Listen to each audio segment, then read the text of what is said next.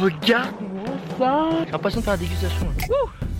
Ça c'est de la vie Ah c'est magique cet endroit C'est absolument dément. Le spot est juste incroyable. Ça joue vraiment à quelques centimètres On va s'enfoncer un peu dans la forêt. Ok bon ok Tout le monde est absolument gentil. C'est ça la vie.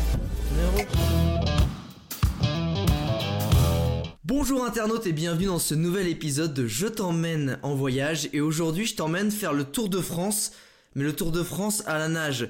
Je suis avec Rémi Camus et attention Rémi Camus c'est un vrai explorateur, un vrai aventurier. Le gars il avait déjà à son actif la traversée de l'Australie en courant, s'il te plaît, enfin la traversée de l'Australie en courant et la descente du Mekong en hydrospeed. Je suis tellement content de te recevoir Rémi sur ce podcast. Merci d'être là. Salut Alex, ça va? Bah écoute, c'est à toi qu'il faut demander ça parce que là, tu, c'est ce fameux Tour de France à la nage, t'es, revenu il y a quoi? Il y a, il y a 10-15 jours, là, pas plus, c'est ça?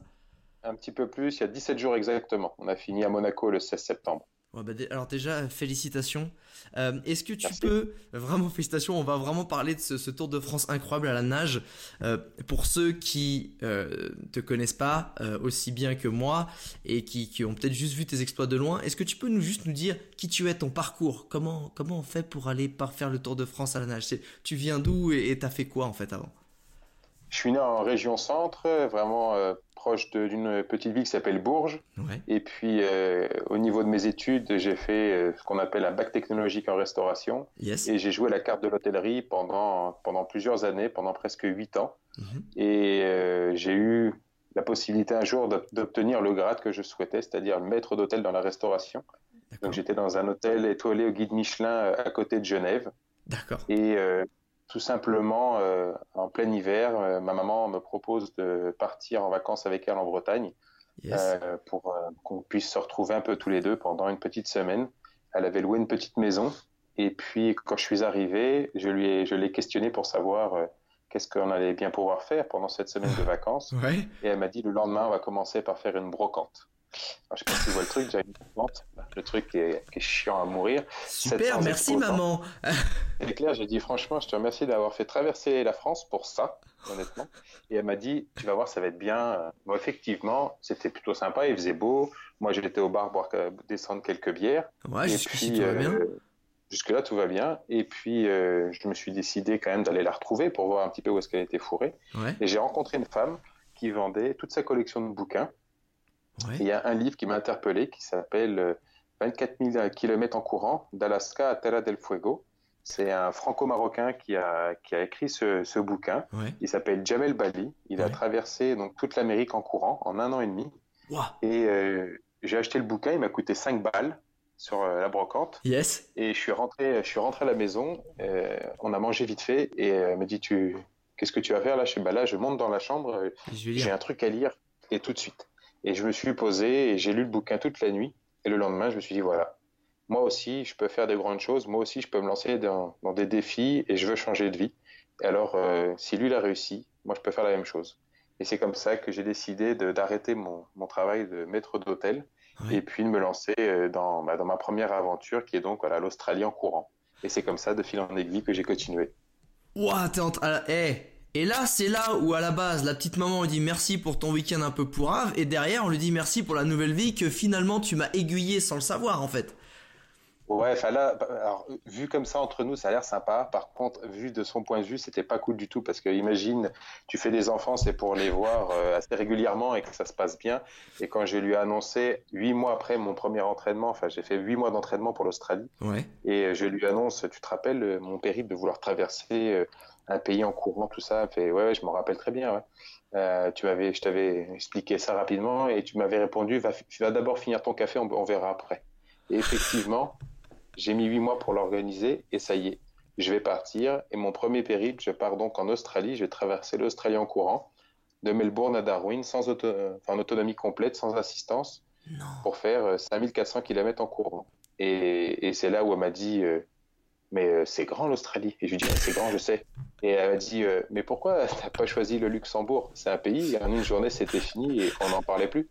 Et, et je lui dis, ouais, mais tu vois, le, le fait de traverser le Luxembourg, ça a moins de gueule quand même que de traverser l'Australie. Ah, ça, ça on Et peut pas lui, on peut pas te l'enlever ça. Mais les mamans sont Et très donc, voilà. pragmatiques. Sont très pragmatiques. Et- Elles, elles- elles sont quand même, elles sont quand même très proches de leur euh, progéniture, tu sais, c'est plutôt ça. Est-ce que depuis elle fait plus les brocantes du coup? Parce qu'elle a peur qu'il arrive un autre malheur pour elle? Non, non, continue les brocantes. Ah, elle, me- elle me déteste parce que, parce que bah, du coup, de l'Australie à enchaîner les autres, les autres Ah. aventures et à penser que ça allait s'arrêter. Est-ce que, Et ta, donc- est-ce que ta mère, justement, quand tu as annoncé ça, vraiment, parce que tu avais annoncé un peu à la volée, elle l'a pas trop pris au sérieux, quand tu t'es retrouvé devant le, un peu le fait accompli, enfin, tu l'as mise devant le fait accompli, est-ce que elle t'a- elle a eu, enfin, peur? Est-ce qu'elle t'a quand même soutenu ou est-ce qu'elle a essayé de t'en dissuader? Comment t'as géré ça, la relation avec ta maman qui. Les deux, elle a fait les deux. Elle était euh, contente parce que je faisais quelque chose de différent et ça lui plaisait parce qu'elle dit bah voilà si c'est ce que tu veux faire, fais-le. Ouais. Et puis d'un autre côté, elle m'a dit euh, mais euh, tu, tu sais ce que c'est au moins. Enfin, t'as jamais fait ça. Tu, tu crois pas que c'est beaucoup. Enfin, t'es tout seul. Il va y avoir personne. Il va y avoir pas d'assistance. S'il se passe quelque chose, tu Ouais. fais quoi? Et je lui ai répondu bah je vais gérer. Et Et- euh, je pense, je pense que je pense que c'est succinct comme réponse en fait pour une maman. Je vais gérer. Eh, tu s'occupes de rien, je s'occupe de tout. C'est un peu ça. ça, je, fais, je lui ai dit t'inquiète pas, euh, je vais, ça va bien se passer. Et elle a dit tu partiras uniquement si tu te débrouilles pour trouver un téléphone satellite. J'ai besoin de, te co- de communiquer avec toi. Et je lui ai dit mais tu, tu sais, tu sais combien ça coûte un téléphone satellite? Ouais. Et elle m'a dit ça c'est pas mon problème. Tu trouves un sponsor, tu trouves un partenaire, tu me chopes un téléphone satellite. Et du coup euh, j'ai démarché un peu partout pour trouver euh, ben, un peu d'argent et j'ai trouvé quelqu'un qui m'a offert donc un téléphone satellite pour pouvoir. euh, Attends, qui c'est? On peut, on peut le remercier. Vas-y, dis, c'est qui c'est ce- C'est une, marque C'est un monsieur C'est qui Comment ça s'est passé? Non, c'est une société, euh, c'est une société qui n'existe plus, qui s'appelle Matériel à service du centre. Ça n'existe plus malheureusement, c'est fermé. Mais euh, voilà, j'avais donc euh, le téléphone satellite pour pouvoir communiquer avec elle en plein milieu du désert. Et euh, elle était ravie parce que ça lui permettait d'avoir un contact régulier avec moi. Mais je lui ai en fait annoncé la supercherie qu'une fois que tout était terminé, que de toute manière ça ne servait à rien d'avoir un téléphone satellite parce que les 23 serpents les plus dangereux au monde, 21 vivent en Australie, et que la morsure d'un serpent, on a à peu près entre 2 et 4 heures de vie. Donc la seule chose qu'ils auraient trouvé, c'était un cadavre. Et, donc euh, il a fallu que... Mais ça, je, lui ai dit que- qu'une fois rentré, que l'aventure était terminée. Quoi. Mais, mais t'avais anticipé que t'allais faire d'autres aventures parce que du coup ta mère, oh, quoi que t'as fait le pays le plus dangereux, enfin avec les, les espèces les plus dangereuses, maintenant ça peut être plus relax pour elle. Ça peut être plus relax, mais Ah, quand même, il y a, d'autres, il y a d'autres quand d'autres problématiques qui rentrent en, en considération et c'est vrai que on, pense toujours euh, au côté euh, hostile de la nature, mais il y a plein de choses à côté qui peuvent euh, qui peuvent être très dangereuses comme la rencontre avec les gens. Euh, les- la- la- la- ce qui m'a fait le plus peur dans toutes mes aventures, c'est ça. C'est pas, justement, pas les j'ai- animaux. je voulais qu'on parle de, de, ce, de ce Tour de France à la nage, mais là qu'on est sur, aussi sur le Tour d'Australie, c'est quand t'as lu ce bouquin et que t'as décidé de t'organiser, t'as mis 8 mois, tu t'es entraîné, tu t'es organisé. T'allais, finalement, t'allais chercher quoi? Au-delà de se dire je vais réaliser des grandes choses, c'était c'était- quoi ces grandes choses? C'était Pourquoi t'es parti en fait? En fait, il y avait d'abord un- plusieurs buts dans cette aventure. Le premier, c'était euh, le dépassement de soi. Je voulais voir, savoir si j'étais capable de réaliser euh, une traversée en courant euh, en autonomie complète, sachant que j'étais pas coureur. hein. J'ai dû apprendre à, Ah, t'étais pas coureur euh, T'étais pas genre un marathonien ou un courant, un mec qui. Pas- Non, rien Non, non, non. J'ai appris, à- appris à courir pour faire ça. Et donc, du coup, euh, ça, c'était la première chose, hein, le dépassement de soi. Ouais. Ensuite, je l'ai fait pour une, une maladie génétique qui s'appelle le syndrome de Love. Une maladie génétique qui touche euh, les petits garçons. Il y a une centaine de cas en France et je suis encore le parrain euh, à l'heure actuelle de l'association. D'accord, donc Et pour récolter des fonds, euh, super. Voilà. Et puis en même temps, je l'ai fait euh, parce que je connaissais déjà l'Australie. J'avais déjà fait un road trip en Australie et j'étais très déçu de, de la rencontre des aborigènes qui, la plupart du temps, sont drogués, alcoolisés dans les grandes villes. Bien et je voulais voir les vrais aborigènes. Et donc, du coup, euh, j'ai organisé mon expédition à la rencontre des peuples aborigènes. Donc, j'ai passé 25 jours dans deux communautés, perdues au milieu de nulle part. Euh, ils n'avaient jamais vu un Français, ils n'avaient jamais vu, vu un Blanc, ils ne savaient pas ce que c'était. Donc, euh, c'était plutôt intéressant parce que euh, ils étaient beaucoup plus proches de la nature comme on peut l'imaginer et beaucoup plus terre à terre. Et c'était voilà, une expérience extrêmement enrichissante. Ah mais ça c'est tu vois là je pense tu dis alors je pense que beaucoup savent qu'aujourd'hui malheureusement à cause de bah, des politiques euh, colonisatrices les aborigènes sont totalement déracinés de ce qu'ils sont et de ce qu'ils étaient et de leur culture. Je savais qu'il y avait entre guillemets des réserves, c'est horrible ce mot, je le déteste mais tu dis qu'il y a encore des gens qui arrivent à, vivre à la façon traditionnelle quelques groupuscules en plein milieu. C'est intér- c'est intéressant parce que euh, les Blancs en fait ont mis en place une- une façon de de vivre pour, au niveau des aborigènes, ils ont un peu obligé à vivre d'une certaine manière. Donc, ils ont construit des maisons, ils les ont endoctrinés dans un système qui forcément n'était pas à leur aise pour eux. donc, ils, leur ont, ils les ont obligés à acheter à manger à un supermarché. Donc, ils ont, ils ont mis en place des petites supérettes dans les, dans les communautés. Euh, c'est les Blancs qui approvisionnent tout ça. Euh, les, les, aborigènes perçoivent une, une petite somme d'argent du gouvernement australien parce que le gouvernement australien a utilisé des terres des aborigènes, ça fait un peu comme une compensation entre guillemets. Donc euh, il leur donne de l'argent, les aborigènes sont un peu euh, mis au fait accompli, donc ils achètent de la nourriture et supérette. Donc on commence à ressentir un, peu un dérèglement sur euh, les communautés et surtout sur la culture des aborigènes. Ceux qui sont entre guillemets les plus intéressants, malheureusement, hein, ce sont les anciens parce qu'ils sont très, très attachés à leur communauté et puis à leur patrimoine génétique, patrimoine culturel. Les jeunes, malheureusement, c'est, ah, je leur en veux pas, hein, honnêtement. tu, imagine, tu vis dans une communauté, il n'y a pas une meuf à la ronde, il n'y a pas une piste, il n'y a pas un bar pour picoler, il n'y a pas une boîte de nuit. Ils regardent, ils ont la télévision et ils regardent quoi? Ils regardent quelques conneries à la télé et qu'est-ce qu'on voit? Tu vois des, tu vois trois quatre mecs des, des Australiens des blancs qui sont sur une plage avec 20 meufs elles sont toutes à poil en train de danser. Et l'aborigène, il est, il est chez lui dans sa communauté, il fait bah moi aussi j'aimerais bien être sur la plage. et du coup, mais du coup, il, quitte tous. Bah oui, il quitte les communautés. Et donc euh, il y a de moins en moins de, repères et, et, la culture aborigène commence voilà à, décliner malheureusement. Mais euh, je trouve que c'est exceptionnel parce qu'ils ont un, rapport avec la terre qui, qui est fascinant. Ils ont euh, cette culture. Le, le, fait de partager. j'ai trouvé ça vraiment magique. C'est quoi les, justement euh, C'est une culture qu'on connaît malheureusement très peu parce qu'elle a on, a tenté de l'effacer et de l'éradiquer. C'est quoi les, les grands piliers ou les, les, grandes valeurs de la culture aborigène telle que toi tu l'as rencontrée? Alors euh, c'est très compliqué de d'en parler car euh, les aborigènes si on prend euh, dans la globalité en Australie, il y a extrêmement, il y a beaucoup, beaucoup de communautés. Euh, pour faire général, il y a 500 dialectes qui appartiennent à 36 bases linguistiques. Donc, euh, il, y a, un sacré potentiel au niveau du langage. Les deux communautés aborigènes que j'ai visitées, il y en a une qui s'appelle Kaltukajara et la deuxième qui s'appelle Mutijulu. Les deux communautés que j'ai visitées, ce sont les deux seules communautés en Australie qui parlent un langage qui s'appelle le Pitjatjanjara. Ces deux communautés, elles sont situées en plein milieu de l'Australie, à côté du gros caillou rouge qui s'appelle Uru Kalachuta. Ouais, elles sont, euh, euh, Kaltukajara, c'est à euh, pas loin de 200 km à vol d'oiseau du, du, monolithe rouge, et Mutijulu, c'est la communauté qui est juste derrière. D'accord. Donc ouais, c'est pour l'Australie, c'est juste à côté, quoi. On est vraiment. Voilà.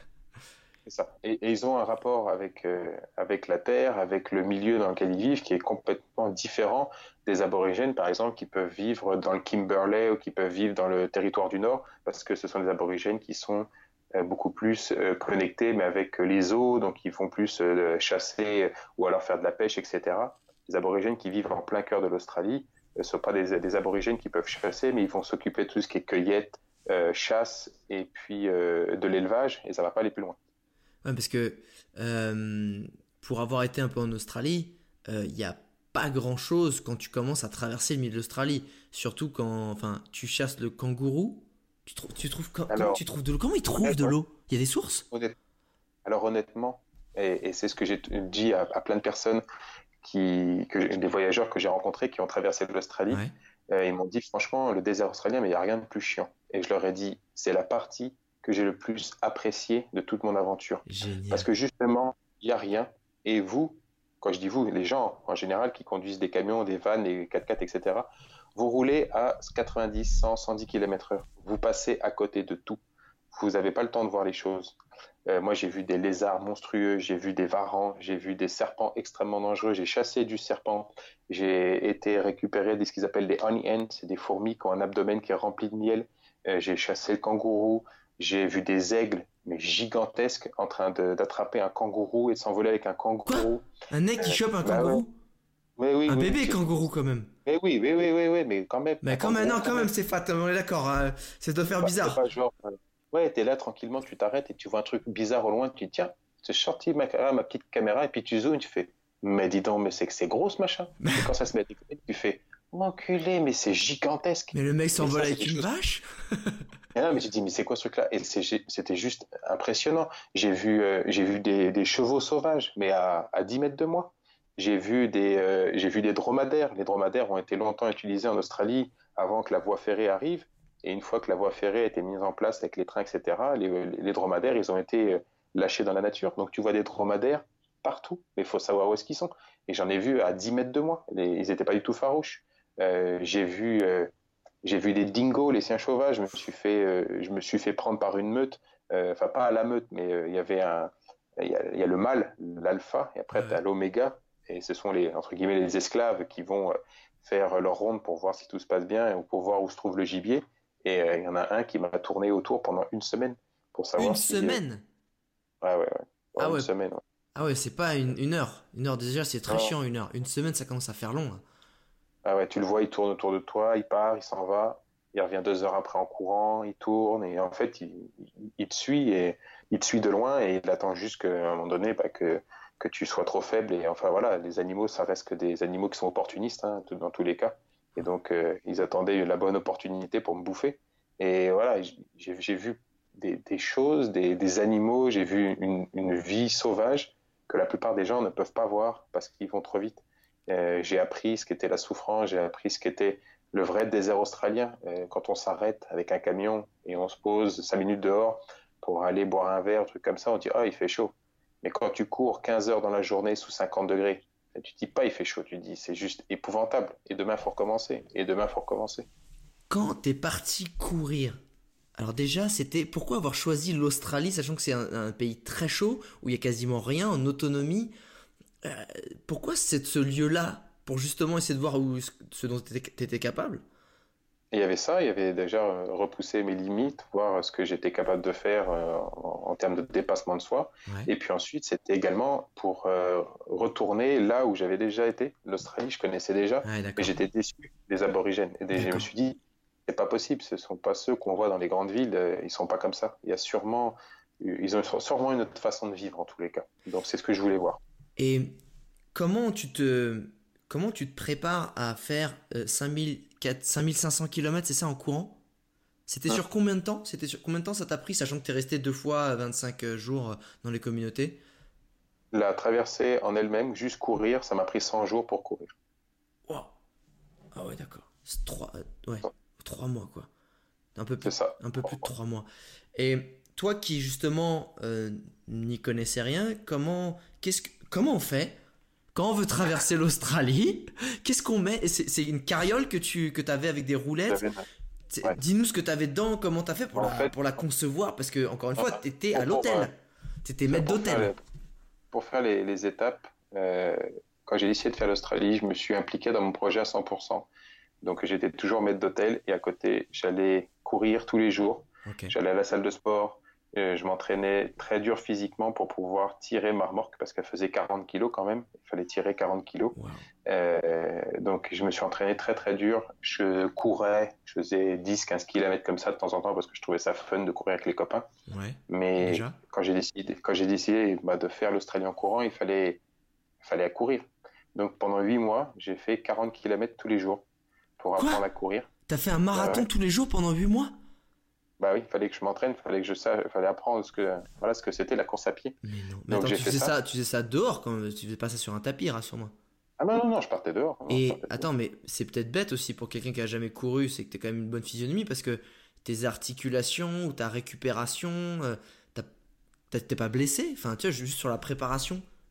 Euh, pour la- sur la préparation, je me suis jamais blessé parce que je faisais attention, je courais pas vite. Euh, Le but, c'était vraiment d'attraper une routine d'endurance et de, de- dans, dans la durée. Le but, c'était pas de, je voulais pas battre un record de course à sûr. pied. Le but, Ouais. c'était pas de courir à 20 km heure. Le but, c'était de tenir.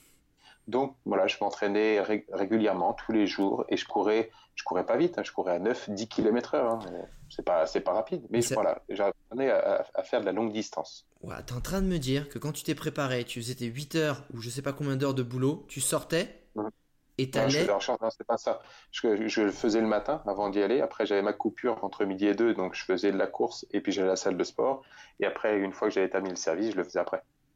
Ah, tu le découpais, c'était deux fois deux heures en gros.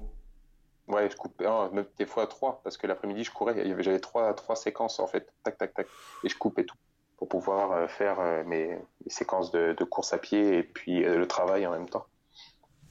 Et Donc ça, ça, ça a été la partie, entre guillemets, il y a, euh, entraînement sportif, etc. Et je pense que déjà l'exploit, il est déjà là. L'exploit, tu sais, c'est dans, dans la préparation. On- Il y a beaucoup de gens qui ont envie de réaliser des grands projets, qui, qui ont, que ce soit sportif, que ce soit euh, en termes personnels, que ce soit même en termes de business. Et en fait, il y a souvent quelque chose qui leur manque, c'est euh, la discipline. Tu sais, où ce matin où tu te lèves et tu dis, oh vas-y, ce matin, j'ai pas la force, j'ai envie de dormir, etc. C'est quoi ton secret pour avoir une, une régularité, une discipline aussi importante Ça vient d'où ça? C'est T'as un truc t'es où? Comment tu fais? Alors après, j'essaie toujours de ne, pas euh, remettre à demain ce que je peux faire aujourd'hui. Ça, c'est quelque chose que 95% des gens font, c'est-à-dire tu reçois un mail, tu ouvres le mail et tu fais ah, je verrai demain. Ça te prend quoi comme temps de répondre au mail tout de suite? Ok. Ça te prend rien du tout. Et en fait, c'est chaque petit détail comme ça. Euh, quand tu fais quelque chose dans la vie, attends pas de, fais-le. Tu peux le faire maintenant. Ça te prend cinq minutes. Tu le fais, ça on n'en parle plus. Et, ça sort de ta tête. En fait, c'est ce que j'essaye de faire à chaque fois, euh, de me projeter et de toujours avoir un, dire une carte d'avance par rapport aux autres sur plein de trucs. Donc c'est ce qui me permet, voilà, de euh, d'avancer. Et puis après, je sais pas. Après, je, suis, quelqu'un, je suis très têtu aussi. Et, quand j'ai quelque chose en tête, je l'ai pas ailleurs. Et quand j'ai décidé de faire ça, je mets tout en œuvre pour faire ça. Et donc, euh, quand j'ai décidé de faire l'Australie, je voulais, euh, un, me rassurer, je voulais prouver que j'étais capable de le faire, je voulais prouver aux autres personnes que j'étais capable de, également de faire, euh, alors c'est peut-être nul ce que je veux dire, mais peut-être mieux que de la restauration. Je sais pas si c'est, parce qu'après, après, en prenant un peu de l'âge, on se rend compte que tous les métiers sont beaux, mais sûr. je voulais me, je voulais me prouver que j'étais capable de faire quelque chose de différent. Et donc, euh, je, me, je me suis vraiment euh, voilà, forgé ce caractère et je me suis dit, allez, on, on donne tout pour ça. Et, jamais, c'est ça qui est extraordinaire, c'est que, tu sais, quand tu dis que t'es têtu et tu veux avancer, euh, quand t'as la fatigue, j'imagine que tu dois avoir des courbatures. Euh, C'était ce côté têtu, c'était ce, ce côté ultra motivé qui te faisait lever malgré tout ça? Alors, il y a ça, mais il y a surtout, alors là, ça va devenir encore un peu plus bizarre euh, quand les, internautes vont l'écouter. Euh, J'adore, en fait, la sensation lorsque je souffre. Ah, je vois. T'es pas... Non, mais j'ai déjà entendu, surtout sur les coureurs, apparemment, c'est c'est des sensations, en fait, qui qu'ils arrivent à switcher, qui au début est très désagréable, qui au final est quelque chose dont ils ont besoin quand ça devient régulier. En- T'es pas fait, la première personne qui me dit ça. Par, par exemple, par exemple, lorsque j'ai fait l'Australie en courant, lorsque j'ai fait le Mekonga en hydrospeed ou le Tour de France à la nage, euh, à un moment donné, peu importe euh, le nombre de kilomètres que tu vas parcourir, le nombre d'heures, à un moment donné, t'en as marre, mais t'en peux plus. Et en fait, il faut juste apprécier le moment où t'en as marre et te dire que c'est une force et le faire basculer pour, te- pour que ça devienne un moment de plaisir dans la, dans la souffrance.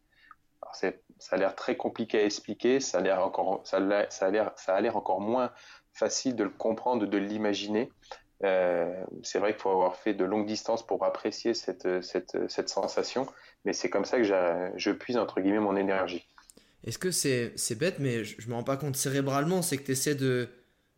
Tu t'essaies d'observer ce que tu ressens dans ton corps, tu essaies de ça. visualiser où tu vas, c'est plutôt aller Ah. à l'intérieur ou à l'extérieur C'est Non, te non, projeter? j'essaie de, j'essaie de comprendre pourquoi j'ai mal à tel endroit. J'essaie de, de- j'essaie de comprendre la douleur. Ouais. J'essaie de l'analyser. Et en fait, j'essaie, de- pendant que je cours, pendant que je nage, peu importe, j'essaie de corriger mon mouvement pour euh, que la douleur puisse plus ou moins s'effacer. Et j'essaie de, de comprendre. En fait, c'est plus un travail de mental où j'essaie de, de, comprendre que, voilà, dans une journée, il y a le pour, il y a le contre, euh, il y a le verre à moitié plein, à moitié plein, à moitié vide. Et en fait, il faut juste garder euh, les choses positives pour se dire que malgré les, les difficultés qu'il y a eu dans cette journée, malgré les, les épreuves que j'ai pu subir, ça reste une putain de belle journée.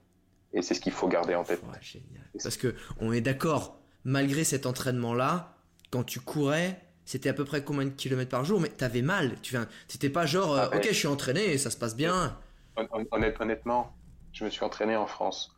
Température, on est entre allez, 15 et 25-30 degrés. Yes. Je suis, arrivé en, je suis arrivé en Australie, je suis arrivé à Melbourne. J'ai fait Melbourne-Adelaide sur ce qu'ils appellent la Great Ocean Road. Donc, c'est un parcours qui est magnifique le long de l'océan. Yes. Exceptionnel. euh, les températures étaient clémentes, plus ou moins, le climat était plus ou moins similaire à ce qu'on peut avoir chez nous. Euh, température, enfin c'était assez tempéré, c'était parfait. Mhm. Quand on commence à partir Adelaide et on commence à attaquer ce qu'ils appellent la première, euh, la highway numéro 1, la Stewart Highway, là on attaque donc le désert australien. Les températures passaient de 50 degrés la journée et 30 degrés la nuit. Et honnêtement, Wow. en France, on n'a pas l'habitude de courir sous 50 degrés. Et c'est des choses que je ne connaissais pas non plus. Donc il a fallu que j'apprenne, j'ai dû en fait réapprendre à courir en Australie pendant que je courais, Ouais. parce que les températures étaient extrêmes. La remorque que je tirais, je me suis presque pas entraîné avec de remorque en France, donc la remorque qui faisait 40 kilos, fallait la tirer aussi. Et, euh, et la solitude fait que on est dans un autre univers. Euh, expliquer aux gens, euh, par exemple, je vais faire un exemple trois fois le tour du lac. Oui. Ça reste quelque chose qui est assez simple parce qu'on part d'un point A et on fait le tour et on retourne au point A. Dans sa tête, on visualise déjà ce que c'est. On part d'un point A, on va au point A. Tout on sait que le tour du lac fait 2 km 5. On sait que dans tous les cas, s'il se passe quelque chose, je suis pas perdu, je suis autour du lac. Il y a toujours des gens qui seront là pour m'aider. Ouais. Si j'ai une difficulté, si j'ai un malaise, il y a quand même un système qui s'appelle les urgences en France qui sont extrêmement bien au point et ils peuvent arriver dans la minute. Et tout ça, c'est des petites, euh, voilà, des petits détails qui font que bah, on apprécie et on peut forcément plus repousser ses limites. Quand on arrive en Australie et on se retrouve au milieu de nulle part et on voit la route qui est droite et que la route n'en finit pas et là, elle fume au, fond de l'horizon, on voit la route qui, qui fume parce que la, le, bitume transpire tellement qu'il fait chaud et on n'arrive pas à voir la fin de la route et on est tout seul. On voit un camion qui passe de temps en temps, une voiture, personne ne s'arrête et on s'est dit, mais là, euh, concrètement, si j'ai un problème, qu'est-ce qu'on fait? Et en fait, c'est vraiment une autre démarche, on, on- on pense autrement parce que on est vraiment tout seul. Et donc, dans la course à pied, ça joue énormément. Euh, j'ai dû vraiment réapprendre à courir parce que je savais pas ce que ça allait être de traverser un, un pays continent sous 50 degrés de température. Mais ça veut dire quoi réapprendre euh, à courir? Quand tu dis ça, ça, ça m'intrigue en fait. C'est ta, c'est, c'est En ta fait- façon de en courir, fait- c'est ta façon de gérer ton corps? En fait, en fait c'est, je, je sais pas réapprendre à courir, c'est réapprendre à apprécier les douleurs, réapprendre à, à, passer un certain seuil, à, switcher son cerveau, à, complètement déconnecter pour se dire je fais qu'un avec mon projet, avec la route, avec euh, mon univers. Et c'est vraiment une, une autre euh, une autre façon de voir les choses parce que on est complètement hors cadre d'un entraînement quotidien que je pouvais avoir ici où euh, je me lève le matin, je mange, je vais courir, euh, je vais travailler, je vais courir, etc. Le soir, tu te couches, tu, tu te mets dans ton lit, euh, il y a ta femme qui arrive, tu t'allonges. Enfin, il y a un environnement qui est quand même beaucoup plus euh, pacifique, entre guillemets, que de, de se lever le matin en Australie quand tu es tout seul. Tu commences à courir, il fait 50 degrés, il est 9h30 du matin, et il faut que tu trouves de l'eau, il faut que tu ailles chasser, il faut que tu t'occupes de ta bouffe, il faut filmer, il Oh, faut prendre des attends, attends, quoi, quoi, quoi? Ton eau, c'est ça, c'est un truc que j'allais dire. Ton eau, fallait que tu la trouves. Alors pour certaines fois, il fallait trouver son eau, ouais. Bah oui. Ah, pas forcément- Et chasser aussi, c'est-à-dire que t'avais euh, les 40 kilos que tu traînais, ça, c'était là pour euh, une partie de ce que tu ce qui, ce qui t'apportait au quotidien, mais fallait, t'étais pareil. Comment En t'as appris à chasser? Enfin, je sais pas. T'es maître d'hôtel à la base. Enfin, même si t'as Bah, l'air c'est- plutôt bien taillé, je veux dire, il y a un moment, euh, même si t'es costaud, faut, je sais pas, c'est psychologiquement, c'est pas trop dur. Je sais, est-ce que t'étais peut-être chasseur avant? Je ne sais pas. Ah, pas du tout. J'ai euh, j'ai- lu des livres, je me suis euh, posé dans mon jardin pendant des heures et des heures à poser des pièges pour essayer de comprendre comment ça fonctionnait. Ouais. Euh, je me suis euh, passionné sur euh, les animaux, les reptiles. Euh, voilà, il a fallu vraiment, et puis après prendre sur soi, parce que euh, la première fois où j'ai chassé euh, les- un serpent en Australie, Ouais. je ne sais pas si tu connais les, les différents serpents qu'il y a en Australie, il y en a un. Euh, il y a le taipan, il y a le, euh, il y a le, le, le, le- je sais plus comment ça s'appelle, il y a un autre nom. Euh, Enfin, il y en a plusieurs qui sont extrêmement dangereux en tous les cas, mais il y en a un qui s'appelle le brown snake. Ouais. Le Ah brown snake, c'est un serpent qui fait à peu près 1 mètre, 1 mètre 20, 1 mètre 30. Il n'est pas très gros, hein, il fait euh, 5-6 de diamètre. Ouais, Et c'est un serpent, c'est un serpent, ce qu'ils appellent, ça s'appelle un striking snake. Donc c'est un serpent qui ne va pas fuir généralement, il va se redresser comme les cobras et il fonce sur toi. Et euh, c'est une morsure qui est assez violente et on a à peu près 3-4 heures de vie. Et quand tu te Ah oui. retrouves au plein milieu d'Australie et que tu as la dalle parce que tu n'as presque plus à manger et tu vois le serpent et tu te dis bon, alors réfléchissons. euh, à mon avis, c'est un brown snake, vu la couleur, vu la forme, etc. Il y a une chance sur deux pour que ça se passe bien. Si c'est lui, bah, je suis dans la merde. Si c'est moi qui l'attrape, donc c'est bon. Et donc, du coup, il faut faire un choix, mais il faut le faire vite parce que bah, t'as faim et t'as presque plus rien. Et donc, du coup, j'ai essayé au début de chasser le serpent. Euh, il s'est retourné contre moi, il m'a foncé dessus. Donc, j'ai couru pour lui, entre guillemets, lui échapper. Attends, attends, attends. T'as couru, enfin, genre, le, truc, il t'a attaqué. Puisqu'en fait, tu l'as attaqué avec quoi quand tu dis t'as chassé le serpent? T'avais quoi pour attaquer le serpent? Il y a un bâton?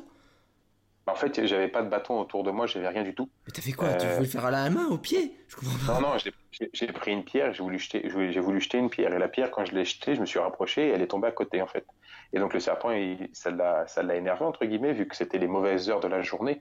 Euh, ça, c'est pareil. Je l'ai appris sur le tas, et puis après avec les aborigènes, etc. On chasse on chasse pas un serpent en pleine journée. On le chasse le matin ou le soir lorsque euh, les températures sont plus fraîches parce que vu que c'est un, animal qui a un sang froid, Il, a il, a, il, a, besoin, entre guillemets, d'être dans un endroit assez sombre pour que la température de son corps ne monte pas trop. Donc si tu le chasses en pleine journée, c'est là où est-ce qu'il est extrêmement agressif parce qu'il ben, n'arrive pas à, faire baisser la température de son corps, donc il est encore plus agressif que d'habitude. Donc si tu viens l'embêter, il devient très méchant. Énorme. Et là, le, le bah, évidemment, on peut le comprendre, hein, il, il, va se faire bouffer, donc là à un moment il t'attaque. Voilà. Euh, tu t'arrives à aller courir plus vite qu'un serpent déjà. Ouais, ouais, bah, il, il, va pas. C'est pas un. Merde, comment ils appellent ça en Afrique? Les, les, les, les, les, Black Mamba. C'est pas un Black ah, Mamba. Hein. Qui va super vite, ok. Voilà, c'est pas un Black Mamba. Donc, ça, c'est juste un Brown Snake et le Brown Snake va, va te poursuivre sur euh, allez, 10-15 mètres, puis après il arrête. Eh, putain, ça fait les, ça fait les 10-15 mètres les plus longs de ta vie quand même. Hein. Donc là, tu t'arrêtes et tu regardes, le serpent est reparti dans l'autre sens. Et donc j'ai trouvé un bâton avec euh, légèrement fourchu. Ouais. Et donc là, je me suis rapproché du serpent et en fait, j'ai compris qu'il fallait pas faire de gestes brusques pour pouvoir l'attraper. Si tu t'énerves et tu te dépêches à, le, à vouloir l'attraper, c'est là où lui va, entre guillemets, il va, il va s'exciter et va vouloir te mordre également. Donc je me suis rapproché, je me suis baissé et, et le morceau de bois faisait environ 3 mètres et j'ai réussi à bloquer sa tête. Euh, alors pas au début derrière le cou, mais je l'ai bloqué au début. Et après, j'avais un autre, un autre morceau de bois, j'ai redéplacé mon morceau de bois et après j'ai réussi à attraper la tête et que j'ai pu sectionner avec mon couteau pour pouvoir le, le, préparer après à manger. Wow. et dans, dans, ces moments-là, comment c'est? Wow, Déjà, tu dois avoir l'adrénaline à 300 là, et puis, et puis le cœur qui, qui ah, là, Ouais, ouais, ouais, là, t'as as, perdu à peu près 3 litres de sueur. Ah, j'imagine. Euh, voilà, tu t'es pissé trois fois dessus. Euh... Oh, tu grave. Parce que... Tu, trembles et, et, voilà. Et, au moins, j'ai mangé. Et, ça va. Est-ce que c'est bête, mais bon, après, tu dois être dans un état second de survie aussi. Et, surtout là avec l'adrénaline, mais c'est pas trop dur de aussi de tuer l'animal, tu sais, parce que dans le sens où. Euh, non, ça a été parce que justement, tu es vraiment dans cette euh, ah, optique de, de la nature et de la survie. Honnêtement, un autre exemple. Euh, je courais en plein, en plein milieu du désert il était 9h et quelques, j'avais la dalle. Et j'étais avec, la caméra en train de filmer et il y avait un kangourou qui se promenait sur le côté, euh, côté droit. Il a traversé la route, il est parti du côté gauche. Donc il, il, est en train de sauter et je filmais et tout d'un coup je vois le kangourou qui retraverse, qui va pour retraverser la route et je vois le kangourou et il y a un camion qui passe au même moment à côté de moi. Je vois le kangourou et tu sais c'est comme dans les films. Tu vois le kangourou, tu regardes le camion. Tu regardes le kangourou, tu regardes le camion. Et là, tu mais, mais mais, et tout d'un coup, tu dis, mais il est con, quoi, il va se faire écraser. Et là, effectivement, le kangourou passe juste devant le camion, et là, le camion, bah, il le tape, et le kangourou, il fait un, entre guillemets, un 360, un, un, salto vrillé, et il tombe sur le bas-côté. Et là, il était 9h du matin, je fais, merci, j'ai à manger. Ouais, Donc je là, vois. Je vois. J'ai ouvert, ouvert, le serpent, j'ai bu le sang du serpent, j'ai mangé, etc. Et quand je suis reparti, il y a une femme, une femme qui s'est arrêtée, qui a qui s'est demandé ce qui se passait parce que j'étais recouvert de sang et de poils de kangourou. Et donc elle s'est arrêtée en me posant la question Everything alright Et je dis Don't worry, it's not my blood. Et, en fait, j'ai dit ça, mais comme j'ai dit ça, mais bêtement parce que bah oui, bah c'est pas mon sang. Et là, elle m'a regardé avec des grands yeux. Elle est montée dans sa voiture, elle s'est barrée, mais rapidement, tu sais. Et j'ai dit oh mais quel con. Je suis sûr qu'elle a dit ça pour. Ouais, t'es un euh, serial killer, mon pote. T'inquiète, hein, c'est mais totalement. Ah, et et, ça, et ça, en fait, quand je, quand je repense à ça, ça me fait sourire parce que je me vois pas, par exemple, là, en France, Ouais. Euh, exemple, un tout bête, je suis avec, euh, avec ma meuf au volant, tranquille, en train de, en, en rentre de soirée, et tout d'un coup, il y a un chevreuil qui passe devant la, la, la voiture, et hop, et je percute le chevreuil. Et là, je regarde ma meuf, je fais, hé, t'as pas la dalle? Et Là, tu sors le couteau, et hop, tu te mets à quatre pattes dans- en train de bouffer le chevreuil. Et là, les gens qui vont passer, forcément, ils vont dire, mais c'est quoi ces gens? Et forcément, le, la situation peut pas s'y prêter parce que c'est complètement loufoque de devoir s'arrêter en France pour bouffer un chevreuil comme ça à l'arrache sur le bas-côté. Et là, j'étais tellement dans, dans un. bah, C'est pas un délire, hein, mais dans. dans- Non, non, mais c'est la fin, la vraie fin. Voilà. J'étais formaté, entre guillemets, à, à survivre parce que j'avais mourir que j'étais capable de faire tout et n'importe quoi. Incroyable. et- et- et de là- et- et ça allait vraiment au-delà de plein de choses. C'est-à-dire que euh, j'arrivais, par exemple, lorsque je, je me rappelle, j'ai- fini mes deux communautés, je suis reparti sur Alice Springs, donc la ville qui est située en plein milieu de l'Australie. Et j'ai pris ce qui s'appelle la Back Road sur euh, un, un tracé qui est extrêmement magnifique, qui s'appelle Kings Canyon. C'est magnifique à voir. Et j'ai pris la route qui fait tout le tour pour aller, pour passer par derrière de Alice Springs. Et quand je suis arrivé dans la ville, je suis arrivé de nuit. Mais de rester tout seul en plein milieu du désert, à parler à personne, à voir personne, être à l'affût de tous les moindres détails, parce qu'on ne sait jamais, parce que la nature, elle est hostile. Euh, T'es pas tout seul en plein milieu de- de- du désert. Et les autres animaux, ils, ils ont la dalle aussi. Et à être tout seul comme ça en plein milieu, mon odorat s'est développé, mais extrêmement bien. Mon ouïe également, et ma vue. Et quand je suis arrivé à Springs, Sentinelle, comme la série, quoi. c'est pareil. En fait, je, je, je regardais des trucs comme ça et je sentais, les- et je- j'entendais des bruits. Et, et, et quand j'en parlais avec des gens, je vous entendez là? Fait, Non, on n'entend rien. Je si, le sifflement là, ça c'est le bruit de. Il me regardait avec des yeux.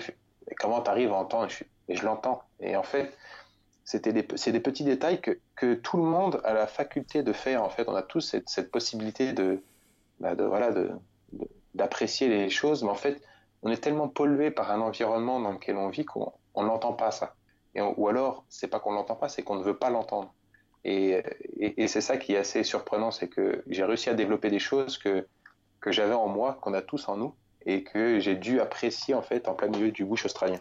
Bah, Moi, ce qui, me, ce qui me rend assez dingue aussi, c'est finalement ce que tu dis, c'est la capacité d'adaptation du corps. C'est-à-dire que le corps, il s'adapte aussi à ton environnement. Quand tu es dans un environnement quotidien où tu as en permanence, euh, t'es sollicité, t'es bombardé d'informations, de sons, de, de perturbations, bah, en fait, ton cerveau, finalement, il va se mettre un peu en mode veille pour essayer de se protéger de tout ça. Et que inversement, euh, quand tu es en plein milieu du désert où tu as besoin pour ta survie d'être alerte, tu, tu vas mieux voir, tu vas mieux sentir, tu vas mieux écouter. Enfin, c'est. Et, c'est ça qui est fou, c'est que tu t'en es rendu compte, mais de suite en, en retournant sur une ville qui est en plus Alice Springs, excuse-moi, c'est pas non plus, euh, c'est pas New York quoi, tu vois.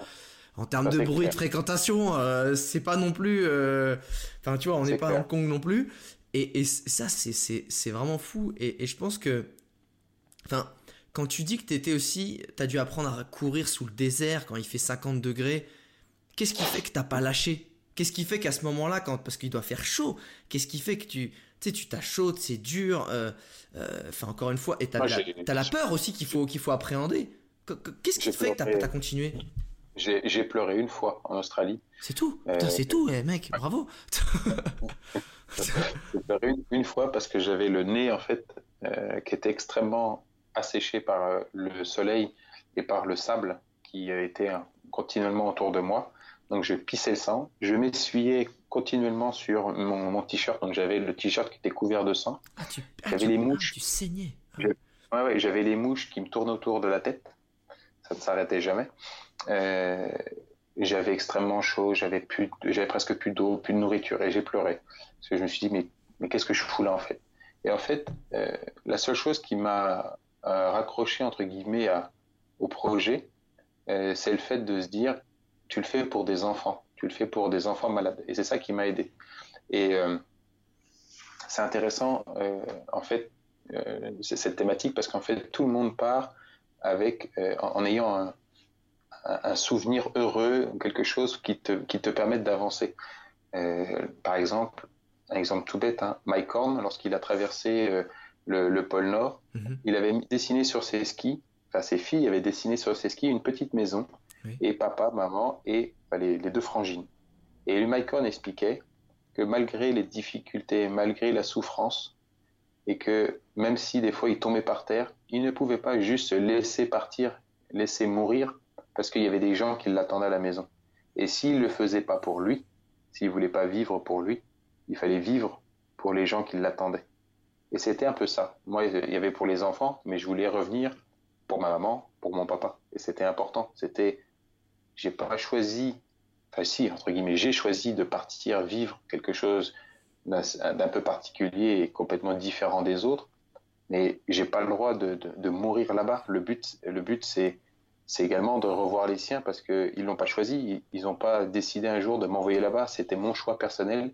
Et, je pense que ça, ça aurait été extrêmement égoïste de mourir là-bas, de ne pas me battre jusqu'au dernier souffle pour me dire putain j'ai tout donné.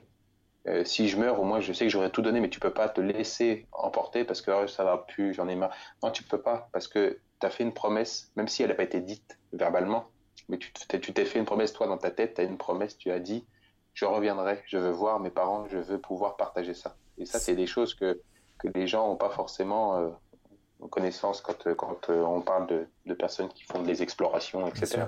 C'est très très très fort ce que tu dis. Bah, déjà, bravo déjà pour avoir fait ce que tu fais encore une fois, euh, traverser l'Australie du, enfin, en plus c'était du nord au sud, donc euh, la pire partie entre guillemets.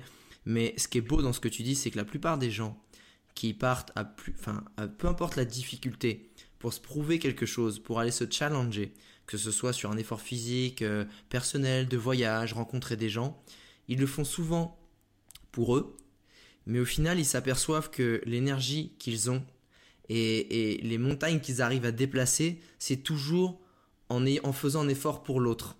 Et, ça, c'est vraiment incroyable parce que je pense que tu t'en aperçois vraiment que lorsque tu te mets dans cette démarche. Encore une fois, euh, le fait de voyager beaucoup aussi m'a permis de voir que euh, l'énergie que je pouvais avoir pour pour, faire quelque chose était bien plus grande quand c'était pour rendre service ou quand c'était pour, comme tu dis, euh, ne pas laisser quelqu'un tomber à, qui on tient beaucoup. Et, euh, et c'est fort en fait de se dire que, que c'est carrément toi ce qui, ce qui a été la plus grande source de motivation durant cette traversée. C'est vraiment de se dire, ok, même si moi là, à un moment, mon moral il tombe pour moi, je peux pas pour les autres. Et ça, c'est extraordinaire, c'est extraordinaire. Et, c'est comme ça que tu avances. Et c'est comme ça que. Non, bah oui, là, depuis le coup, tu étais obligé d'avancer en plus, parce que tu étais dans le désert. Là, tu étais dans le désert, mon pote. Donc, c'était une bonne pensée. Hein. Euh, qu'est-ce que. Parce que je me dis, attends, le gars, il a chassé le kangourou, le... Bon, il a chassé le kangourou mort éclaté par un camion. Mais ça se mange. Ça se mange. Et ça, on le prend. Je peux dire que quand t'as la dalle, tu... le prends. Euh, et t'avais de l'eau externe. T'avais quoi quand même dans ta carriole à ce moment-là? Parce que je, me pose des questions. J'ai l'impression que t'étais là et que tu courais comme Forrest Gump. Et, euh, Parce que dans Forrest Gump, on se pose tous la question où est-ce qu'il dormait, qu'est-ce qu'il mangeait Forrest Gump? Parce qu'il court tout le temps, le mec. Ah ouais, mais ça, il avait en fait une équipe de, tournage qui le suivait derrière avec un camion. Et pas toi. Ah ouais, c'est ça en fait. Il n'y a pas de, il y a pas de, il y a pas de entre guillemets d'assistance. T'es tout seul et s'il y a une merde, tu règles ta merde tout seul. Et c'est ce qui est, pour en revenir avant de parler de la remorque, ça aussi c'est intéressant beaucoup de personnes ont posé la question euh, quelle était, euh, pour, enfin pas quelle était, mais quelle était, euh, enfin si, pourquoi est-ce que tu as toujours fait tes aventures seul entre guillemets, pourquoi tu n'as jamais eu des gens avec toi? Et je partais toujours du principe où l'aventure seule, c'est quelque chose qui me permet également de prendre une décision, qu'elle soit bonne ou mauvaise, elle n'implique que moi. Mhm. S'il se passe quelque chose, mhm. c'est moi qui en va subir les conséquences le but de mes aventures, ça a toujours été de rencontrer les gens, d'aller un petit peu dans les communautés, voir les autochtones, vivre euh, avec des gens, euh, passer du temps avec des gens, euh, essayer de, comprendre leur mode de culture, des gens qui avaient jamais vu un blanc de leur vie. Et donc, je serais arrivé avec deux, trois personnes, une équipe, un, cadreur, un, un, caméraman, un preneur de son. C'est tout de suite beaucoup plus difficile de pouvoir échanger avec des gens lorsque tu es une équipe. Les gens ont peur, les gens sont sont des gens qui ont, peu, d'argent, qui ont peu de moyens, et lorsque tu arrives chez eux, euh, tout de suite, ils ont une petite réticence, même si bah, ils sont heureux de te rencontrer, mais tu viens une équipe de 5-6 personnes, quand tu leur dis est-ce qu'on peut dormir chez vous, ils te regardent avec des yeux, mais il fait mais là, tu es chez moi déjà, et la maison, elle fait que 6 mètres carrés, et vous allez dormir où? Et en fait, tout de suite, ça peut devenir beaucoup plus contraignant, et ça peut être terrorisant pour ces gens. Donc c'était pour cette raison que j'ai toujours fait mes, mes aventures seul. Et puis, euh, pour répondre à, ta question sur la, remorque, j'avais un équipement assez basique. 25 litres d'eau par jour que j'essayais de transporter, peu importe comment, où je la trouvais. Euh, boire ma pisse, euh, boire du sang de kangourou, manger. Ah, de- là on, en par- on y reviendra juste après, ça commence à m'intéresser, boire la piste. Là, là on est dans la vraie aventure. Pa- continue. Voilà. Euh, la nourriture que je pouvais trouver ou que je pouvais acheter en fonction des, des endroits où j'étais. Une tente, un sac de couchage, euh, de quoi me changer, une autre paire de baskets, un ca- une caméra, un ordinateur, un disque dur externe, une GoPro. Ouais. Et puis, puis, et puis voilà quoi. Et t'avais quoi comme. T'avais pris un peu de la nourriture au cas où? T'as un peu, non? Ou Ah, ah oui, oui, ah oui, oui, j'avais de la nourriture un peu avec moi. Lorsque, lorsque j'arrivais dans des toutes petites villes, comme ça, j'essayais de faire le plein quand même pour pouvoir euh, euh, avancer parce que c'est extrêmement compliqué d'allier le- la course à pied, l'effort physique et la survie. On ne peut pas faire de l'autonomie complète euh, en faisant de la survie. J'ai fait de l'autonomie sur des grosses étapes, mais on ne peut pas faire de l'autonomie complète à 100% en faisant de la course à pied, en essayant de courir. C'est juste impossible. Euh, et les gens qui disent ça sont des menteurs. On ne peut pas et courir et faire de la survie. Euh, on peut pas, honnêtement, le temps de poser des pièges, le temps de trouver de l'eau, etc., etc., ça demande beaucoup d'énergie et beaucoup de temps. Moi, je le dis honnêtement, j'étais opportuniste. Je courais. Quand il y avait un lézard qui passait, clac, clac, je détachais ma remorque, bah, je lui éclatais la tête, hop, je le posais sur la remorque et j'avais à manger, pas sur l'instant T, mais je le garde pour ce soir, j'aurai à manger pour ce soir. Quand il y a eu le serpent, je l'ai tué, je l'ai pas mangé tout de suite. J'ai gardé le serpent, je l'ai emmené, j'ai fait, je le mangerai ce soir. Le kangourou, je pouvais pas faire autrement parce que il était énorme, il venait juste d'être tué. Donc j'ai juste pris ma gourde, j'ai pris le sang, j'ai bu le sang, j'ai mangé un peu de viande à l'intérieur et je suis parti. J'ai pas pu faire autrement. Donc euh, voilà, on essaye d'être opportuniste. Il y a des choses qui sont qui nous arrivent à, à l'instant T, on les prend et on continue. Il faut pas faut pas chercher, il faut plutôt voilà laisser venir les choses. Donc euh, j'avais un équipement assez basique dans tous les cas pour faire mon aventure. Alors, euh, j'aimerais qu'on revienne sur deux trois éléments qui m'ont vraiment intrigué. Euh, boire le sang, on le voit souvent dans les films. Euh, ok, ça, ok. Déjà, ça a quel goût du sang chaud de, de... Bah, Ça se boit quand t'as la dalle. dérangeant. Ouais, après, c'est pas dérangeant. L'avantage, c'est que le kangourou est un animal qui mange que de l'herbe. Donc, tu peux boire le, le- tu peux boire le sang. Ah, parce que, pas- ah, parce que d'autres animaux, il y a, hum, ça peut être Ah, par dangereux. exemple, tu, tu- bah, je boirais pas du sang de cochon, par exemple. Ah, parce que ça mange un peu de tout, donc on sait jamais ce qu'il peut y avoir dans le sang, c'est ça? Bah oui, c'est carnivore, donc tu peux avoir des bactéries, des virus, etc. Ah, tu vois, je savais pas. Un herbivore, ça, là on peut. Un, un carnivore, là c'est plus complexe. Enfin, c'est plus, faut éviter. Alors, c'est pas, c'est pas forcément euh, très recommandé non plus de manger, de boire du sang d'un herbivore, mais dans, dans tous les cas, c'est beaucoup plus sain qu'un carnivore. D'accord.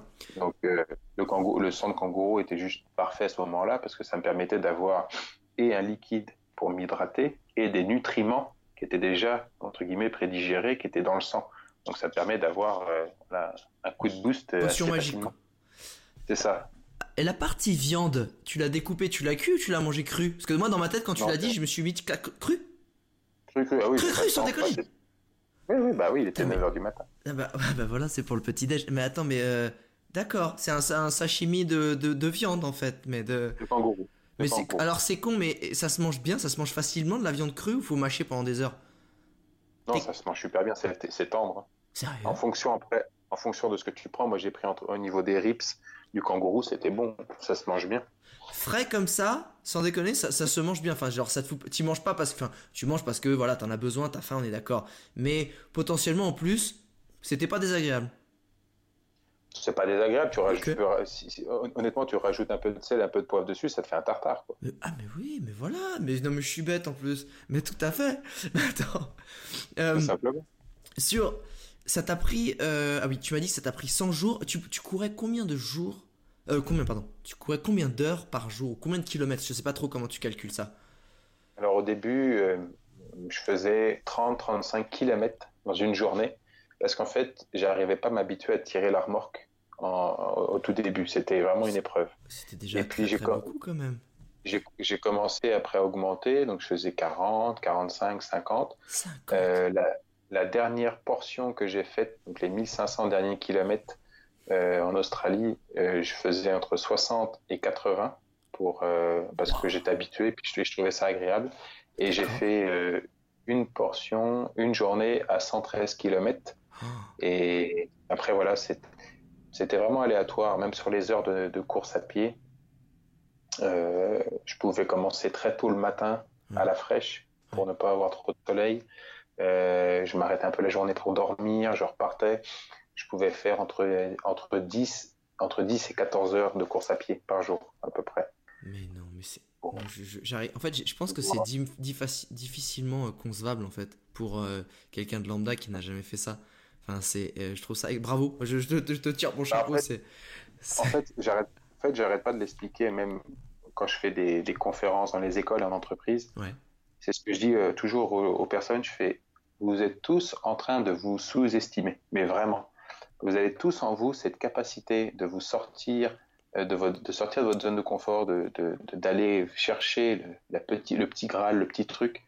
Après, je l'admets dans tous les cas, chacun son Everest. Il y a des gens qui seront capables de faire des très grandes choses, d'autres moins par rapport à leur, euh, leur mental, à leur physique, peu importe la raison. Mais on a tous les, en nous la capacité d'aller au-delà de ce qu'on est capable de faire. Le problème, c'est que on a des limites qui sont financières, qui sont familiales, qui sont euh, professionnelles, peu importe la raison, mais il y a toujours une raison. Et quand tu poses à quelqu'un la question, est-ce que tu veux, est-ce que tu peux faire ça? Ah oui, mais je sais pas. Il y a toujours un truc. Et en fait, et ça, ça, a été dit plein de fois. Il y a plein de citations qui te disent la seule limite est celle que tu t'imposes.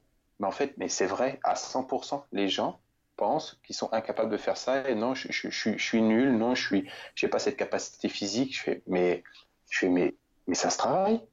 Moi, lorsque j'ai fait l'Australien courant, je savais pas courir. Lorsque j'ai décidé de faire la descente du Mekong à la nage, je savais pas nager. J'ai appris à nager. J'ai monté mon projet, j'ai appris à nager après. Tu j'ai fait le tour. Tu savais pas nager? Pour non, j'ai appris à nager. Tu te fous genre pas nager, tu savais barboter, mais tu savais pas, non, tu savais pas bien nager. Je, je, savais faire 25 mètres à la piscine en brasse. D'accord, ouais, ouais, c'était pas ouf, effectivement. Ouais, autant te dire que pour le Mekong, c'était pas, c'était, pas dingue. Non, c'était pas dingue. Ouais, tu vois, 25 mètres sur 4400 bandes, tu vois, déjà, c'est pas bien. Tu vois, c'est, limite. T'as pas beaucoup avancé, quoi. C'est sûr qu'il fallait bosser un peu. Ouais, tu vois, tu te dis quand même, il y, a, encore un peu de progrès à faire. Donc, c'est ce que je dis aux gens. Vous êtes tous en vous une capacité de, de, de vous dépasser, de vous surpasser. Il faut juste le vouloir et mettre, et mettre les choses en place pour. Mais faites, faites. Et c'est vrai que les gens ils s'imaginent être, être, nul, être, être, dépassé par les événements. C'est assez drôle. Incroyable. Je... Alors, je... Alors, cette aventure, t'es parti, euh, enfin, quelques mois avant, tu avais un job normal dans l'hôtellerie, etc.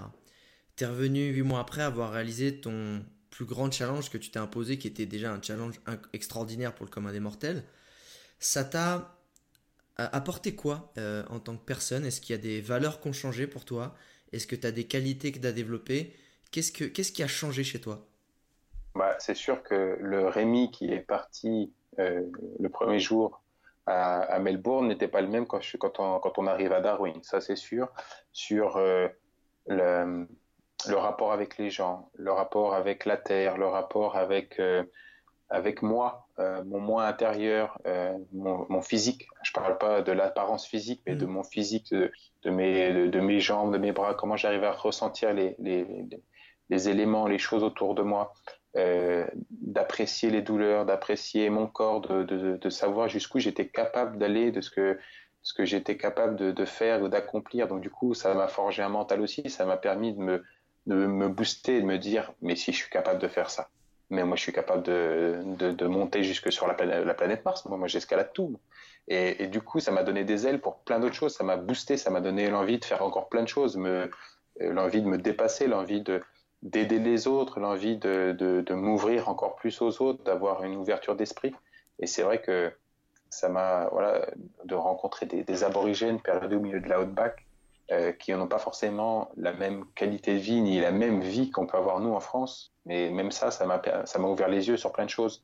Et donc, euh, le, le, le Rémi le Rémi à Melbourne était euh, simplement moins tolérant que le Rémi qui arrivait à Darwin. J'étais, j'étais beaucoup plus tolérant sur plein de choses. Lorsque je suis revenu en France, les, lorsque mes amis me parlaient de problèmes, par exemple, et euh, ils me disent ah, j'ai un problème, et je fais écoute, je vais t'en parler, je t'en poser un problème. Il est 10 heures du matin, il reste 200 millilitres d'eau dans ma gourde. J'ai plus d'eau. Je suis en plein désert. Je suis entre Kings Canyon et Alice Springs. Je ne sais pas comment je vais faire. Je prends mon appareil photo pour être peut-être la dernière fois. Je prends une photo et dans ma tête, je me dis, si je reste en vie, je me souviendrai où j'ai pris cette photo. Si je meurs, la personne qui retrouvera mon cadavre et mon matériel sera ce qui s'est passé. Je me retrouve à devoir boire mon eau et à regarder à droite et à gauche et je trouve une rivière asséchée. Je commence à essayer de réfléchir, sachant que moins t'as d'eau et plus ton cerveau commence à réfléchir comme un bulot. C'est-à-dire tu commences à faire des conneries, à penser, à faire n'importe quoi. Donc là, je commence à réfléchir en me disant, si je creuse le lit de la rivière qui est asséchée, est-ce que la nappe phréatique se trouve à 50 cm, 60 cm, à 1 mètre Où est-ce qu'elle est? Est-ce que l'énergie que je vais déployer pour creuser, et donc forcément je vais devoir consommer les 200 ml d'eau qui me restent, est-ce que ça va payer? Du coup, j'ai tellement eu la trouille que je l'ai pas fait. J'ai bu, j'ai pissé dans une bouteille, j'ai bu mon urine deux fois pour pouvoir continuer et arriver dans un endroit où j'ai pu trouver une source et pour pouvoir m'hydrater. Et là, je pose la question à mes potes et je leur dis, ça, c'est un problème. Parce que là, je ne savais pas si j'allais vivre ou mourir. Lorsque tu me parles d'un problème bénin qui est, par exemple, j'ai un problème avec ma voiture, j'ai un problème, je fais, c'est pas un problème, c'est une solution. C'est-à-dire que dans la vie, il n'y a pas de problème, il n'y a que des solutions. Et c'est parce qu'il y a des solutions qu'il y a des problèmes. Et c'est pas l'inverse. Et en fait, j'ai appris à être beaucoup plus tolérant et à, être beaucoup plus ouvert et me dire, ah, c'est pas grave, ça, ça fait, c'est rien du tout. Ça fait partie, c'est un détail. Alors déjà, il euh, euh, faut revenir sur la piste. Tu l'as bu comme ça, sèche comme ça, il n'y avait pas de filtre? T'avais pas un filtre? Alors, l'urine, ça se boit euh, comme ça. Tu as 15 minutes pour la boire. Ah, parce, qu'après, ça devient un poison et pas avant Non, voilà. Au bout de 15 minutes, avant 15 minutes, en fait, l'urine est stérile. Donc, elle n'a pas développé trop de bactéries. Une fois que passé 15 minutes, les bactéries se développent et donc elle n'est plus stérile. Et c'est là où ça peut devenir dangereux. Ça, c'est bon à savoir. Si quelqu'un se retrouve en plein désert avec un accident ou un truc machin. Euh, ça, c'est une chose. Par, rapport à ça, il faut dire aux personnes de boire d'abord leur urine. Lorsque tu te trouves dans une situation où tu as de l'eau et tu as envie de pisser, va d'abord pisser dans une gourde, bois d'abord ta pisse. Premièrement, parce que l'urine sera moins concentrée, donc elle sera moins difficile à avaler, premièrement. Et puis, puis surtout, c'est que vu que c'est un déchet, ton, les reins travaillent deux fois plus pour retraiter les urines. Et qu'une fois que tu auras bu ton urine, il faudra boire de l'eau pour pouvoir nettoyer tes reins. Donc si tu bois l'eau avant de boire la pisse, tu, vas, tu risques d'avoir... rien pour euh, nettoyer. Voilà, alors vaut mieux ah. boire sa pisse d'abord et boire euh, l'eau après. Eh ben dis donc. Et c'est, je voudrais juste revenir sur ce déjà un super, putain, je, très important ça. J'espère que j'aurai jamais à le faire, putain, mais quand même. Euh, sur le côté. Toi, tu m'en tu me diras. De quoi c'est ça? Peut-être pour le fun, j'irai pisser dans le jardin, mon hop, là, puis je vais me faire un truc. Oh, ok, putain, Rémi, bravo, franchement. Euh, sur le côté tolérance, c'est là où je dis, en fait, toi, t'es peut-être plus tolérant avec la vie et avec ce qui te, ce qui, ce qui te fait face, en fait. On est d'accord? Mais ce que je trouve ça intéressant, c'est de te dire, est-ce que t'es plus ou moins tolérant, finalement, avec les gens? Parce que, encore une fois, le mec a son problème de voiture, ton pote, peut-être que pour lui, par rapport à son échelle de vie, c'est un gros problème, tu vois. Et que pour toi, ce n'en est plus un. Comment tu vois le truc? Est-ce que finalement, vis-à-vis des gens que, que tu as retrouvés, tu es devenu plus intolérant vis-à-vis de ça et très tolérant vis-à-vis de la vie Ou comment tu vois le truc? Non, non, ça n'a pas, été, pas été ça. Par contre, ça a été. Euh, il y a eu un écart qui s'est creusé entre, euh, entre mes amis et moi lorsque je suis revenu parce que. Euh, c'est pas méchant, hein, mais ils avaient une vie qui était tout à fait banale comparée à ce que j'avais pu vivre. Oui. Et, et, du coup, ils avaient l'impression que j'étais hors cadre, que, que, j'étais plus du tout euh, dans la même démarche qu'eux parce que mais Rémi, il a traversé l'Australie en courant, enfin, c'est un extraterrestre. Et, du coup, euh, il y a beaucoup de, j'ai beaucoup de mes amis que je n'ai plus jamais revus parce que, bah, voilà, pour être différent entre guillemets. Attends, c'est même pas toi qui, qui a mis la distance, c'est eux en fait qui sont sentis euh, différents et qui, qui ont pris de la distance. Parce que toi, à la rigueur, euh, t'as fait ton truc, mais c'est tes amis, c'est tes amis, c'était ça en fait. Il y a pas de souci. Bah oui, tout à fait. Il n'y a pas de différence, ouais. Donc ça, c'est assez particulier, ouais. Ah, particulier. Ah, ça, c'est super. Non, mais c'est c'est super euh, intéressant aussi psychologiquement de se dire que peut-être que toi, t'as avancé et peut-être que toi, tu t'es ouvert à certaines choses et qu'en fait, bah, d'autres se sont sentis peut-être plus refermés. D'accord. Ça n'a pas dû être facile à, à gérer, ça, je pense. C'est pas, pas, pas forcément agréable. Alors après, forcément, tu tu rencontres d'autres amis euh, entre guillemets, d'autres personnes qui sont assez différentes et qui se rapprochent plus de toi, des gens qui font plus des voyages, euh, des gens qui, enfin, et du coup, tu, tu orientes ton cercle, euh, ton cercle d'amis en fait différemment, tout simplement. Je comprends. Après, je regrette pas mes, je regrette pas mes choix et, et- et mes décisions. hein, ça reste unique. J'imagine. Alors déjà là, je sais pas si t'as remarqué, mais euh, on a déjà une heure de podcast et au lieu d'avoir parlé de ton Tour de France à la nage, on a parlé de ta super extraordinaire aventure en Australie. Donc avant de continuer euh, ce petit podcast qui va bientôt se terminer, je voudrais savoir si tu me ferais l'honneur de pouvoir refaire un deuxième épisode où on va parler de de, de ton vraiment de, de ce truc à la nage. Mais ça, je me demande si on va pas faire deux autres épisodes pour parler de toutes tes aventures parce que t'es vraiment un mec extraordinaire. Euh, et je te pose cette question est-ce qu'on a le temps? Est-ce qu'on est-ce qu'on refera Ouais. On pourra refaire d'autres épisodes? Parce que là, Ouais, déjà, je pense que je- en fait et puis c'est vachement intéressant de se mettre à chaque fois dans la psychologie d'un voyage, tu vois. OK. Donc je pense Ah ouais, de fera ça. Putain, eh internaute, t'entends ça? Là, je veux dire il y a de l'aventure qui t'attend là. Je veux dire là, reste accroché. Alors, j'aime bien terminer les podcasts par ces deux questions. Euh, la première, c'est euh, si tu devais résumer euh, cette aventure par un slogan ou une punchline ou une citation, soit de ta création, soit que tu connais, ce serait laquelle? Ton aventure en Australie. Never give up. Bon, allez, bim, ça c'est réglé. Deuxième et dernière question.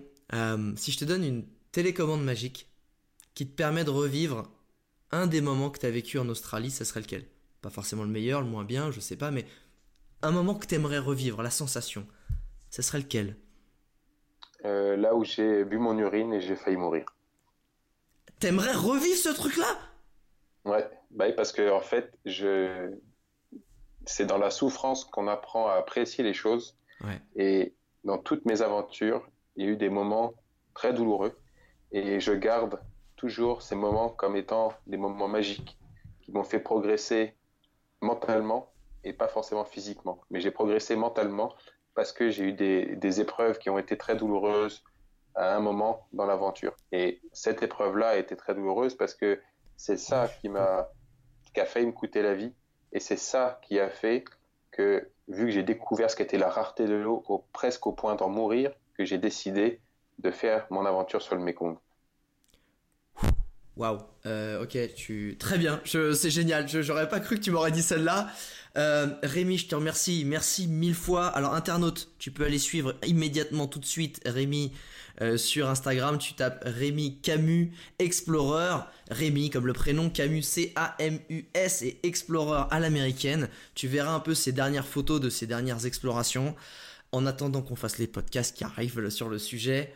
Euh, merci mille fois Rémi d'avoir partagé euh, cette aventure, ces conseils, euh, ce qui ce qui allait, ce qui allait pas, ce qui était difficile. Je pense que tu as dû en inspirer plus d'un dans sa chambre. J'espère des jeunes, j'espère des gens aussi qui sont à un moment de leur vie, qui cherchent un, je sais pas, un, du renouveau ou qui ont peut-être jamais osé faire quelque chose. J'espère qu'en en entendant ce témoignage, ils vont se booster parce qu'encore une fois, t'avais jamais fait de course à pied, t'avais un job tout à fait normal, mais qui, qui, qui sortait pas de l'ordinaire pour pouvoir faire ça et tu t'es donné les moyens de le faire.